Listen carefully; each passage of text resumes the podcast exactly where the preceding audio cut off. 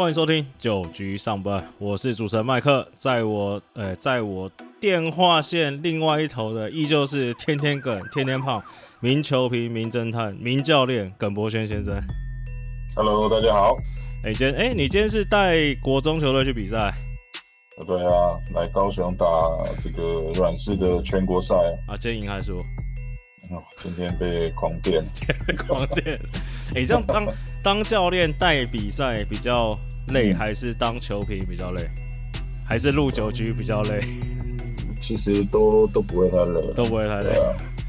呃，有有兴趣吗？有兴趣？怎么感觉听起来有点这个，有点哦今天是有点，因为高雄的天气太阳比较大，哦，真的假的？晒了一天。真的啊，台北十几度，高雄这边快三十度了。哦，好了，那感谢你这远在高雄的饭店内还跟我们进行连线。那第一课我们就直接切入主题了啦，狮象下半季进入白热化的阶段。其实真的也不得不说，我们节目真的也算蛮厉害的。这个雷了乐天一次，雷了兄弟一次。上礼拜夸奖一下统一，统一马上中招，四连败。那现在我想，哎、他应该第一场赢吧，对不对？第一场赢啊对啊礼拜，对啊，我还想，我还特地看了第一场，想说，嗯哇，被我们聊完以后，不要又一直输下去。嗯想说第一场赢了以后，哇，嗯，呃，就不担心了，就没有再管说上个礼拜大概打怎样。没想到 这周末一打开，哇，鸟喂，怎么也输四场啊？哎、耿胖，你之前这个打球有这种，就是大家在季末这个状况这么打摆子、大起大落的状况，就尤其是争冠的这两支球队，这是不太常见，呃，哇，的确是比较少了，对。对不对？那就是说，呃，统一是现在跟中信兄弟还是有两场的一个胜差嘛。对，啊，不过你看统一现在 N 三，嗯，那统一胜四场，中信胜五场。对啊，最重要是双方已经没有在任何的一个对战。对，再来就是兄弟，呵，比较尴尬的是跟还有一线希望打这个季后赛的乐天还有三场。啊，等一下，我要先看是兄弟比较尴尬，还是乐天比较尴尬？啊，说啊啊，我我觉得统一比较尴尬，统一比较尴尬，嗯，对，就是说，这其实现在就蛮尴尬的，就是说，呃，兄弟跟乐天还有三场嘛，那就是说乐天其实也还有一线希望嗯啊。不过要先看前面两场，应该是跟富邦悍将跟还有味全，味全这边有两场的一个比赛啊。前面两场打完，大概应该就乐天就知道该要接下来要该怎么做了。对，就是他们看，其实看二三四嘛，因为以兄弟来说，二三四前面两场是这个富邦跟魏权嘛，其实看兄弟打，假如说兄弟前面拿两胜，那其实这个乐天应该就要知道怎么办，统一也应该就知道说，哇靠，那这样子他这个四场要拿三场，这只能靠自己了，这靠不了别人了啦。对，我觉得哇，如果真的最被中信兄弟最后拉出了一波五连胜，那很有机会上下半季都是冠军的情况下，哇，再来的统一师想要拼下半季冠军的压力就会比较大一点了。这个讲到这个，这这月要看还是要看状况，因为其实富邦以现在得到的消息来说，是你包含正常呃这个轮值圈里面包含罗莉啊、陈世鹏啊、江少庆、杨斌全部都关机了。那一些打者有伤的也都会让他休息，基本上都是以这个年轻哦，曾俊岳也关机，基本上是以年轻选手为主啦。富邦可能连续两季都在最后扮演水鬼的角色，那其实感觉是兄弟统一就是自己要争气的，这靠不了别人了，对不对？对，还有另外一个想要摆脱可能下半季垫底，不想要垫底收尾的魏全龙啊，其实你看啊近期也是打得相当的可怕。对啊，因为感觉最后哇，现在以魏雄现在这气势，在这礼拜碰到魏权的，应该这个都蛮尴尬。兄弟，哎，其实蛮公平的啦，兄弟一场，统一一场，对，对不对？哎，我好奇问到一件事情哦，假如假如、嗯。假如真的打这个所谓的这个挑战赛，就乐天是。复活的话，那这种原本说关机的人还会不会上场？譬如黄子鹏这一种，哇，这个就 是不是尴尬？就很妙，就很尴尬哦。对不对？哇，这个有可能，这个我觉得是假性关机啊，可能是在在旁边备战了、因为因为就像你说的嘛，后面几场他的对手是中心兄弟，对，那在他们来讲，可能呃比较没有赢球的压力下，呃，可能会让更多的呃可能二军的一些选手呃趁着寂寞上来做一些磨练嘛。对，那黄子可能就是一边。养足体力，一边也是在做最后的备战啊。如果有一线希望出现的话，对，人家说有叫假先发，我们也可以叫假关机，对不对？名义上关机了，其实就修一下就好。那我觉得比较上礼拜比较有这个话题的是，在上礼拜这个失相啊，这两队其实有算正面对决啦，就是在上诶十一月十号对台篮球场。那那时候，这个在赛前，其实祝总就已经这个，哎，其实这一场我们就要当这个所谓季后赛跟台湾大赛来打，所以说会以这个三羊头全餐来招呼同一师。结果祝总果然真男人，说到做到。这个以德保拉投六局，然后向魔力两局，华德是中继，虽然有点抖，在李正昌上来收尾，中场就以四比二，就是击败同一师，这也算拿下关键的一胜。因为基本上只要那场输了，其实现在大家都不用讨论那么多，应该同一就这个已经获胜。那耿胖，你会觉得这个三羊头全餐会是今年中信摆脱安心亚魔咒的关键吗？对，我觉得当然就是说，也有对于说可能季后赛。前的一个试验看看啊，就是说这样子的一个投手在面对到这样子，可能赛前教练给他的一些呃课题跟工作上面，能不能够呃做的比较好？尤其来到季后赛，你看到德保拉、像魔力的华德兹这几个，其实呃对于统一这些有效的打线，其实那场比赛的确是压制的比较好。当然，这华德兹这边好像有一点。抖抖的，最后靠着李正昌上来收尾，不过最终还是赢得一场漂亮的比赛嘛，对啊，所以我觉得这个这个就是第一，他先在那边想要先守住嘛，这是最主要，对，希望可以拿下上下半季的一个冠军。那也有一说，可能就是觉得说，对于一些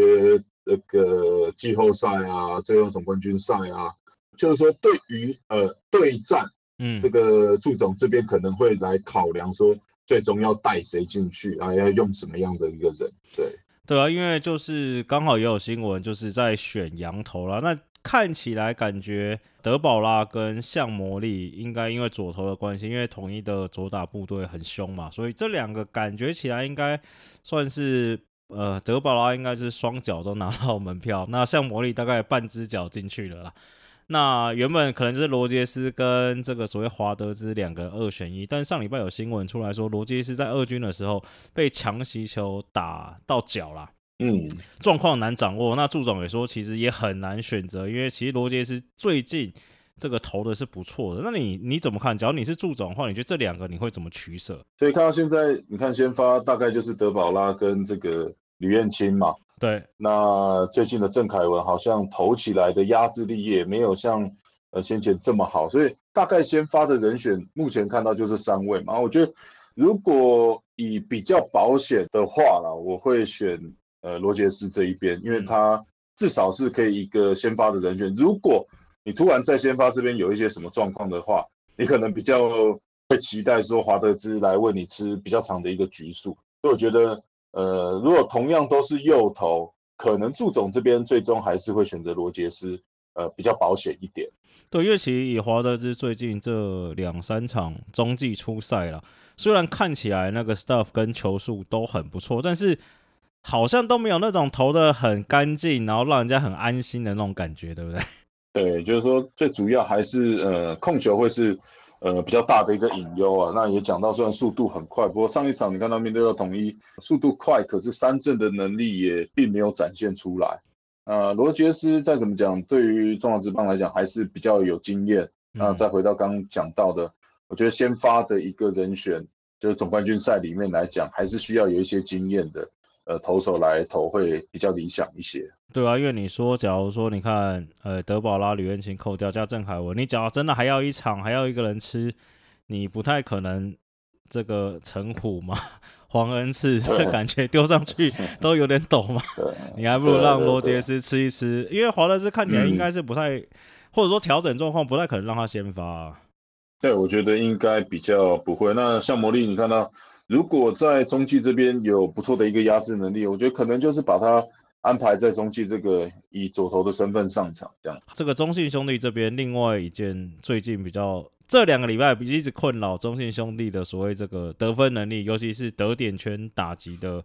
这个能力。那在上礼拜周末的时候，就是又临时把所谓神主牌林志胜从二军拉回来。那在最后一场比赛先发出赛四支二，还有一支二连安打长打。耿胖，你觉得林志胜的归队啊？这会不会是这这感觉是不是现在兄弟中信兄弟这个打线问题的算唯一解嘛？就是以外来的帮助的因素来看的话，对，因为你你你现在回头来看整个中信兄弟的一二军这边，呃，你要找寻一个 DH 的一个比较安定的人选，啊，甚至说你来到整个季后赛总冠军赛里面，DH 的这个位置其实算是相当重要啦，就是说你希望他有一些长打。那可能德点圈轮到他的情况下，又希望他是带有一些经验，不会在这样的大赛里面，呃，可能表现失常。对啊，制胜当然你要讲，以往拿过这种大大小小的冠军，已经 已经相当多了。他在季后赛初赛的呃经验的打数，甚至季后赛的全垒打啊，也他都有一定的一个水准，所以。呃，我觉得 D H 一直以来也都是蛮困扰中信兄弟这边的。那祝总也看来看到说，不断的做一些人选的尝试啊，无论是年轻的呃曾颂恩这一边，到呃年纪比较大的像周世奇，到现在的智胜，相信呃祝总一直都在找这个解决问题的一些方法啊。那到而且有的时候越到季末，表现好的人可能呃越有机会啊，就是说也不会。太去猜疑到说你整季的表现是怎么样，就觉得说，哎，季末你调整的起来，可能就会把你带进到整个总冠军赛里面，甚至有一个先发的机会。因为聊到这个所谓得点圈打击率啊，因为大家都知道前一阵子或前几年有那种那个叫什么 Moneyball 魔球很风靡全球嘛，那这种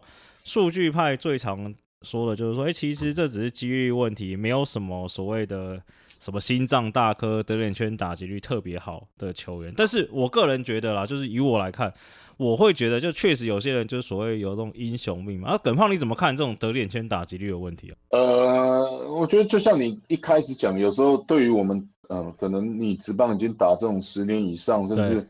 每天都在场上的这些选手，你真的去问他。为什么你得得点圈打的比较好？其实他也没有办法给你一个正解啊。他应该就是说，每天他只是维持他的一个这种呃平常心，或者他的一些打击策略。不过你从旁观者来看的话，我觉得得点圈打击率往往以投手的身份来讲啊，就是说得点圈有人，甚至我们讲一个，比如说二三垒有人，我今天遇到林志胜，一垒是空着，这个时候我可能会呃投一些变化球种，甚至说我有一些空间把球投的比较开，嗯。这样子的时候，如果你面对到一些年轻打者，甚至先前看到中英兄弟的一些比赛，年轻的打者，当你面对到这样的情况，明知道一垒是空，啊，他，那总监又叫你说要把球选好啊，连续几个变化球，可是你还是挥得很猛 啊。对，这这个就我觉得这个就是呃，当你提到德影圈有人的一些打击，如果你要看的比较细的，可能就是在这个地方，嗯，你的一些经验，你明知道像一垒是空的，投手一定是。呃，投的比较开，那你要怎么样去设定呃什么样的球路？那也有很多人为什么说，哎，垒上没人，呃，打的特别好啊，在分数拉的比较开，是因为当以我们的投手角色，垒上没有人，呃，比分开，大概我们就是先抢好球，嗯，那可是，一旦是垒上有人平手甚至领先的时候，我们一定会投的格外的小心，甚至说最好的球路一定都会拿出来在单个打席里面。来面对这些的打者，所以这样的情况，你可能就会面对到一些比较困难的进攻的呃球路。那你要怎么样去设定，甚至说你要怎么去打一些最难打的球路？这个我觉得这就是考验真功夫的时候。你之前有讲过，或者很多有时候有些打者啊，就是在站在打击区上，就会给你那种。对面投手很强的压迫感，甚至会导致你们这种不管是投的比较开，或者这种失投，因为你们太专注，真的会有这种状况吧？对啊，你你应该也常听过嘛，就是说很多投手并不怕这种挥大棒的打者，嗯，反而是怕这种比较会选球，嗯，呃，比较黏的这些打者。对，就是说挥大棒的时候，有时候你可能用一些变化球种，你相对的你也很有呃几率可以钓到他挥空，嗯，那反而这种。很容易选球的，他往往都把你可能一些最好的球路，呃，选掉，哦，那甚至就是会造成你更大的一个危机跟更多的一些困扰。对，好，那我们聊完中信兄弟，我们先休息一下，待会回来聊这个另外一边的统一师。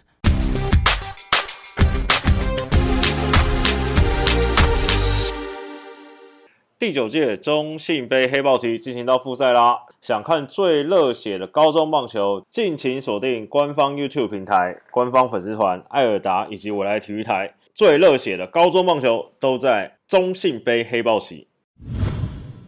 欢迎回来，九局上半。那我们上一段聊完了中信兄弟这一段，就要来聊他们的这个可能的这个季后赛对手——统一 Seven Eleven 狮队了。那其实这个 统一统一师在上礼拜被我们这个过也不能说过度吹捧，被我们夸奖了一下之后，上礼拜果然就是算应验一胜四败了。那其实上礼拜统一发生最大的状况就是他们这个失误又再度误事了。他们在三垒，尤其是三垒守区的三垒防区啊，三场比赛出现五次失误。而且分别是不同的不同世代，林子豪、陈崇、陈崇、陈崇廷。跟跟陈永吉三个人轮流失误，那看到这个新闻也不知道是好笑还是怎么样，就陈杰宪还去安慰林子豪说：“哎呀，没事，因为有被镜头拍到林子豪在场边这个啜泣，因为他那次发生的失误算蛮严重，就是让魏全龙就是攻下超前分嘛。那陈杰宪还就安慰学弟啊说啊，没关系啦，这个不要在意，像我都失误到 被去守外野了。那耿胖你怎么看统一这个失误的问题？对啊，那我觉得林子豪感觉上跟这个。刘继宏都蛮类似的啊，就遇到了这样子的一个状况。因为以往这两位在平镇的时候都是镇守这个平镇高中的三垒的一个位置，嗯，那其实守在这个他 corner 这边，其实表现上真的都相当的不错啊。啊，也常开玩笑说，这两位是不是应该回去平镇找一下他们 吴伯龙教练，来帮他们特守一下，找回以往的这样子的一个感觉。那当然。我觉得就是说进到直棒，呃，是有不同的一个张力，甚至说在跑垒的这一个人的速度，跟以往你在面对到处理球的时候，呃，可能有截然不同的感觉。因为来到直棒，其实大家呃在跑一垒都更拼，那甚至速度更快，所以也减少了你在处理这颗球的时间。那往往一旦心急，那可能呃失误也会比较多的一个产生。你看，你只要今年出赛七十场，一百三十七次的。呃，守备机会就发生了十四次的一个失误，大概这个每十次就要失误一次，十次这对守备机会就要失误一次，而且整个守备率呃也是不到九成。那这样子的守备好像真的是会传染了，包含这个守备这么稳的阿基斯，今年在呃三垒的一个守备率哦，也只有这个九成三三。啊，郭富林是也是不到九成，那这个是八成九五。啊，陈冲庭，哇，那就更低了，在三垒的守备率只有八成，所以看起来好像品种在季后赛三垒这边是蛮头痛的哦。那尤其我觉得比较可惜的是，年轻的林子豪，其实在开季的时候，今年把他拉上来，一度你可以看到，这打击率最高的时候，应该是有呃接近三成的这个，对对，两成两成九零，那这到八月都还有。两成九的一个打击率，那你看到，呃，我觉得多多少少有一点像呃刘基宏今年这种开机的一个状况，就是说手背上的一个不稳定，你必须要花更多的心思，呃，在这个位置。那尤其其实三垒来讲，应该是呃棒子又呃整个负担其实又要比呃手背来的多一些了，因为角落的可能你的棒子本身的比重又是要比较高的，所以你看到。打到目前为止，大概就仅仅剩下两成五左右的呃一个打击率，所以呃手背没有稳定，那打击又下滑，我觉得这真的是难怪林子豪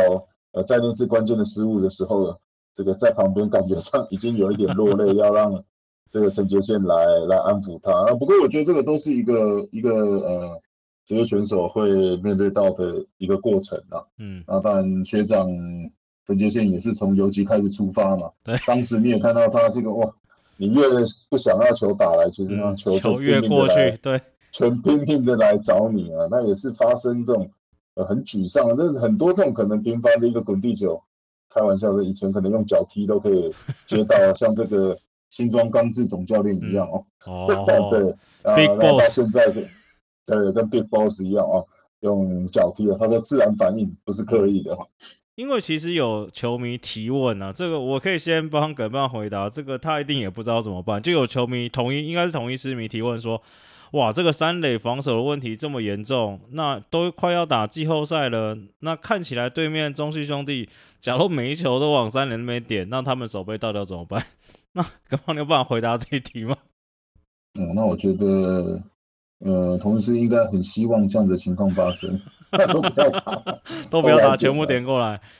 对，那我我觉得就是说，这个时候就是可能又要再考验这丙总他的一个智慧了。嗯，那今年打到目前为止，去年的一个总冠军，看到丙总的一些调度，甚至今年呃扎有一些他用人的一个哲学，我相信来到总冠军赛这一边，他也应该知道，可能一开始是要以守备为重。还是说一开始要攻整呃积极的攻击，呃配搭配对方的投手跟自己的先发，那再来最后来看看三垒的人选是谁？我觉得这个兵种应该有好几套的一个剧本呢。我相信最后在他口袋他会来看看这剧本要怎么写。对了，我觉得其实没有那么严重，因为我印象中呢有两次也是那种三垒手很烂，不是手背比较不好，不要说很烂。一次是蒋志贤啊，对面的也是一直往那边点；另外一次是美国职棒那个功夫熊猫。嗯，那其实你真的故你故意往那边点的时候，他们其实很好守啊，对不对？因为对我觉得那个有一点点是说。呃，看到这两位可能在速度上，嗯，哦，可能比较没有这么快的时候，让打者会有一些优势了，对，才来往这边做一些尝试。不过你以林子豪，甚至陈崇廷跟拥挤在区前，呃，处理接传的这个能力也都是相当的不错啊。那当然，嗯，我要是我是投手，我希望你多点一点。对。好，那统一聊完，我们来聊一下剩下三队哟。乐天桃园有一个新秀投手，乐天的林子威，不是统一的林子威。哇，这个新人拉上来之后，连续两场击败了中信兄弟跟统一统一 seven 师队。可不你稍微介绍一下这个选手？因为好像感觉大家对这个选手说，哇，这哪来怎么这么厉害的感觉？对，其实其实呃，林子威在国中的时候，这个二重国中的时候就有在。呃，观看他的一些表现啊，那当然他也是，呃，若你硬要说，他也算是头打二刀流了。无论从国中到高中，呃，没有打的时候，大概就是正手中外野跟手一垒，因为他左手的嘛，也都是呃相当好的运动能力的选手，甚至说对于无论是击球甚至投球都有相当好的一个手感，就天生下来就是来比赛的选手。那很多呃，因为他是二零二零年乐天在这个呃第二轮选到的一个投手，那当然呃第一可能有一些嗯球迷或者说可能一些认识他的人会觉得说，哎，云子威是这种身高一七八，那身材也不是特别壮硕，那速度也不是特别快，啊可能会觉得说他的 stuff 或者说他先天的一些条件可能跟呃一些选秀在前面几轮的投手。来看的话比较不一样，不过林子威是属于这种，呃，有两种啊，就是说有一些人很有 stuff，可是他就是比较不稳定，嗯，嗯嗯，球很快，变化球很犀利，可是上去可能两局自己先就先把自己头打，嗯，哦，那反而 林子威是这另外一种，就是说，哎，你看到其实他高中最快速，我记得应该有来到一百四十五公里是。左右，然后再加上他的一个变速球，还有他的直插球、滑球、曲球。啊，甚至这种二缝线，其实他是相当会玩球的一个投手，也可以就是说相当聪明啊。那就是说，可能来到职棒一开始，大家觉得说，哎，这样子，大家会有一些疑虑说，对，就是说这样子的 staff 到底有没有办法来压制呃职棒的一个打者？那我讲就是说，很多投手你有看到，哎，奇怪，他就是明明就一百四十多公里，那变化球也没有特别犀利，不过他就是有办法在场上投球，在场上玩球，甚至说。呃，他的这种快慢的搭配会让他的球路看起来更有球威啊。林子威就是这样的一个选手。那我觉得前面这些，无论是说对于他的先天的这种条件，或者说速度来上有疑虑的人，可能对他看完投完统一师跟这个中信兄弟这两场比赛以后，应该大家就 会觉得哇，他他是真的很会玩球的一名选手。你知道他投成这样，谁的压力最大吗？选秀前一个是不是？哎，这个网友这个讲话比我们直接多了，就网友直接留言说叫那个陈冠宇去看看林子威怎么投球的，因为。他意思大概是说，其实你光看，呃，就像你讲，光看 stuff 来讲，不管是球速或者是这个变化球的大小颗，感觉陈冠宇也比较快嘛，然后变化球也比较大颗。有一个我个人觉得蛮疑惑的事情是，有时候林子威那个直球塞进去一百四。我不要说正宗，就是不是边边角角塞进去，打者一直挥空啊。陈冠宇就是好像没什么挥空的状况产生了。那我不是说什么谁好谁不好，因为我觉得陈冠宇确实需要时间调整。那你觉得这这就是你所谓的比较会玩球、比较这个有经验的投手会做的事情吗？嗯，如果你说经验的话，一定是陈冠宇比 林子威好。那我我一直说，因为你也必须讲说，因为陈冠宇毕竟在呃。呃，日本罗德队的这七年的大多都是以中继的角色出发，对，那也都是在以这种单局数，甚至这种呃比较针对性的左打，呃派掉上来。那当然他有去呃针对如何面对这样子的一个呃打者去攻击的一个策略。你看到他能够生存这么久，也代表说在这种短局数，甚至面对到一些状况的时候，他是有办法吃下来。那不过。我觉得头先发又是另外一个状况，你要怎么去面对到第二轮的打者，甚至第三轮的一个打者？刚提到快慢的一个速差，就像林子伟，虽然只有一百四十公里，不过他的一个速球，加上他的一个变速球，甚至二缝线，让他的球路看起来更有威力。呃，再来就是一个，就是可能我觉得出手的角度也有稍微影响到呃两个投手的一个变化球的一个轨迹，因为我们知道呃整个陈冠宇的出手。手肘是感觉上比较低一点，甚至说他是比较重四分之三哦，所以看起来陈冠宇的呃球路比较水平一些，所以比较少像呃林子威有这样子纵向的一个球路，也像是我们先前讲的呃像这个中信兄弟的李元清这个李元清这样子的一些变化球，所以这个我觉得这也都会是接下来陈冠宇要在再度回到先发的时候，他可能要去。呃，做一些调试的一些球路的改变。我觉得，因为我们这个也有人问我们说，我们节目不知道是麦克还是耿胖，是不是很喜欢陈冠宇，好很常聊他。我觉得我们应该这算是，这看到一个这么 优秀的选手投这么挣扎，大家都很意外嘛。他是真的，就譬如说像陈俊雄第一年回来打的也不是很理想嘛。那我觉得这些投手确实，你当然每个球队都希望哇，你选这种江少庆，对不对？胡志伟一开就看见哇，好猛好猛，但是。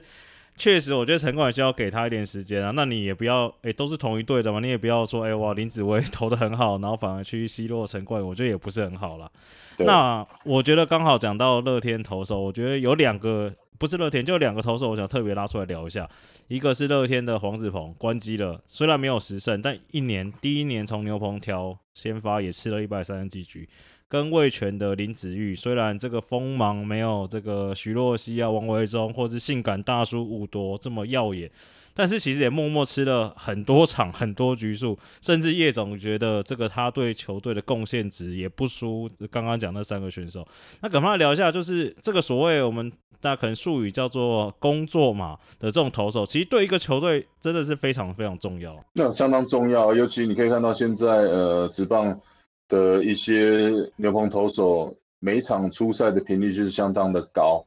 当然，你的呃球队一定会有一些核心的养成的投手，包含你看到魏权，呃，可能就是许若曦这一边，那甚至廖任磊，甚至呃王维忠，这可能都是比较呃主力的一些先发。那当然。你也不能忘记林林子玉对于球队的贡献，那但他也是蛮特别的啊。其实先前跟呃叶总也有聊到，就是说他的一些呃虽然速度上看起来不是这么快，嗯，不过他的一些进阶的可能呃用一些比较精密的仪器来看观看，包含一些转速，甚至来到本垒板之前的一些速度有没有办法维持跟他出手一样，其实他的表现都会是相当不错，尤其他的呃变速球跟一些滑球。再就是说，他今年呃这样子的一个投球情况下，为球队至少吃了一百局以上一个稳定的输出，然后至少说，即便说你说可能前面有失掉一些分数，不过度过五局，甚至面对到第二轮、第三轮的打者，还是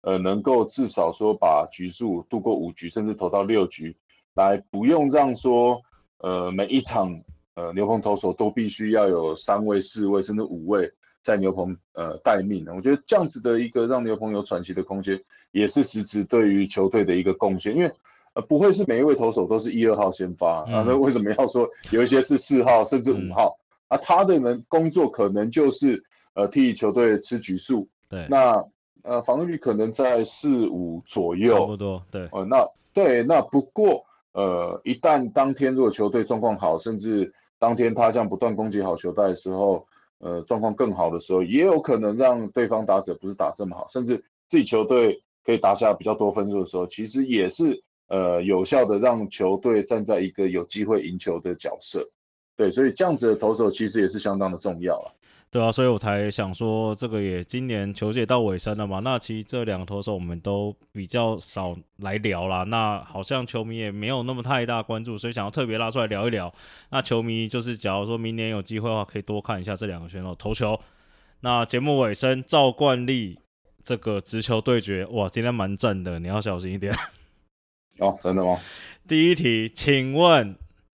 吴东龙功能性不足的点到底在哪？那这我解释一下前提，因为有在看球可能知道，上礼拜算是这个吴东龙之周啦，就是连续两场拿 MVP，第一场先九下追平安十一局，再打一个再见安打，然后第二场又双安本季首轰，连两场再见诶连两场这个拿下 MVP 啊，有人说是这个恩反嘛，就是让这个前母队中信兄弟有一些喘息的空间，那就在讨论说，哎当。当初哎，为什么会放掉吴东龙？或者说哎，当初为什么台湾大赛没有带他？哇，这耿胖你好好讲，小心讲。对，我我觉得这个就是呃球队的一些规划跟安排嘛。那当然你看到呃近期像这个岳东华，对岳东华，这个也也都是呃真兄弟这边极力要栽培的一个内野手。那又打这呃，就又打这边包含像陈伟汉。那像张志强，其实也都是在祝总，呃，看来是可以守二垒。像潘志芳这边也都是。对。啊，当然当初在这个边的这个让魏权选秀的时候，其实，呃，我觉得这个都是考验，呃，考验还是 考验？考验，考验啊，考，对，考试的考，对，就是考验他要怎么样去保护，呃，他想要保护的选手嘛。对。那当然，呃，他一定是放。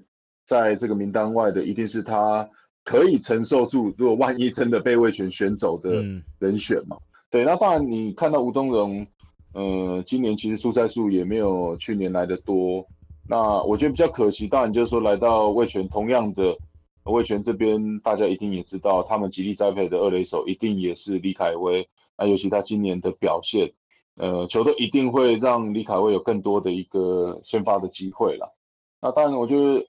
吴东龙的功能性的话，呃，看起来就是比较属于像这种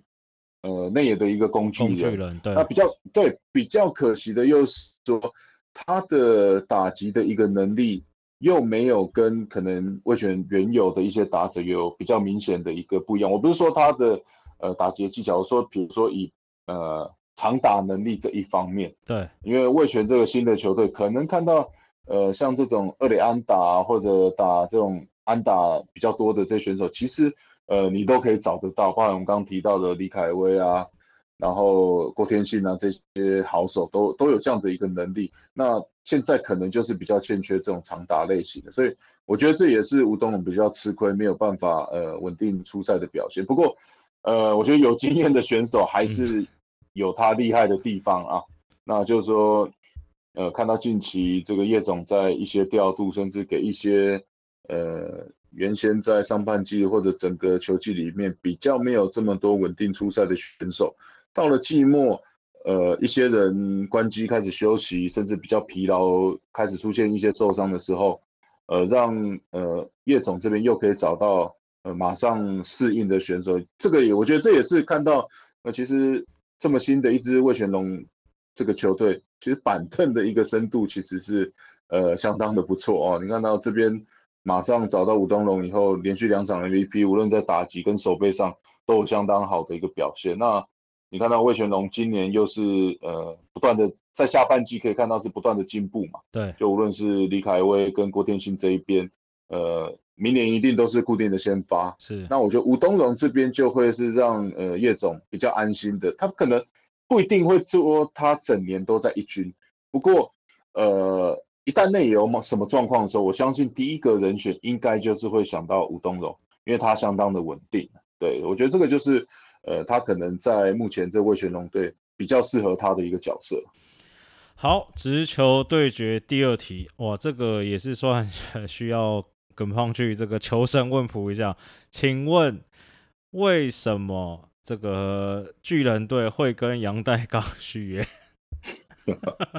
哇，这个真的要问一下袁成的监督。对，我觉得我们可能可能要变成会不会变成什么庙公啊？就让人家去求签。对啊，你真的也很难理解啊！你一个球季都不给他机会的。呃，选手，那他即即将要成为这个自由球员的时候，你竟然又跟他签了一年，嗯，对，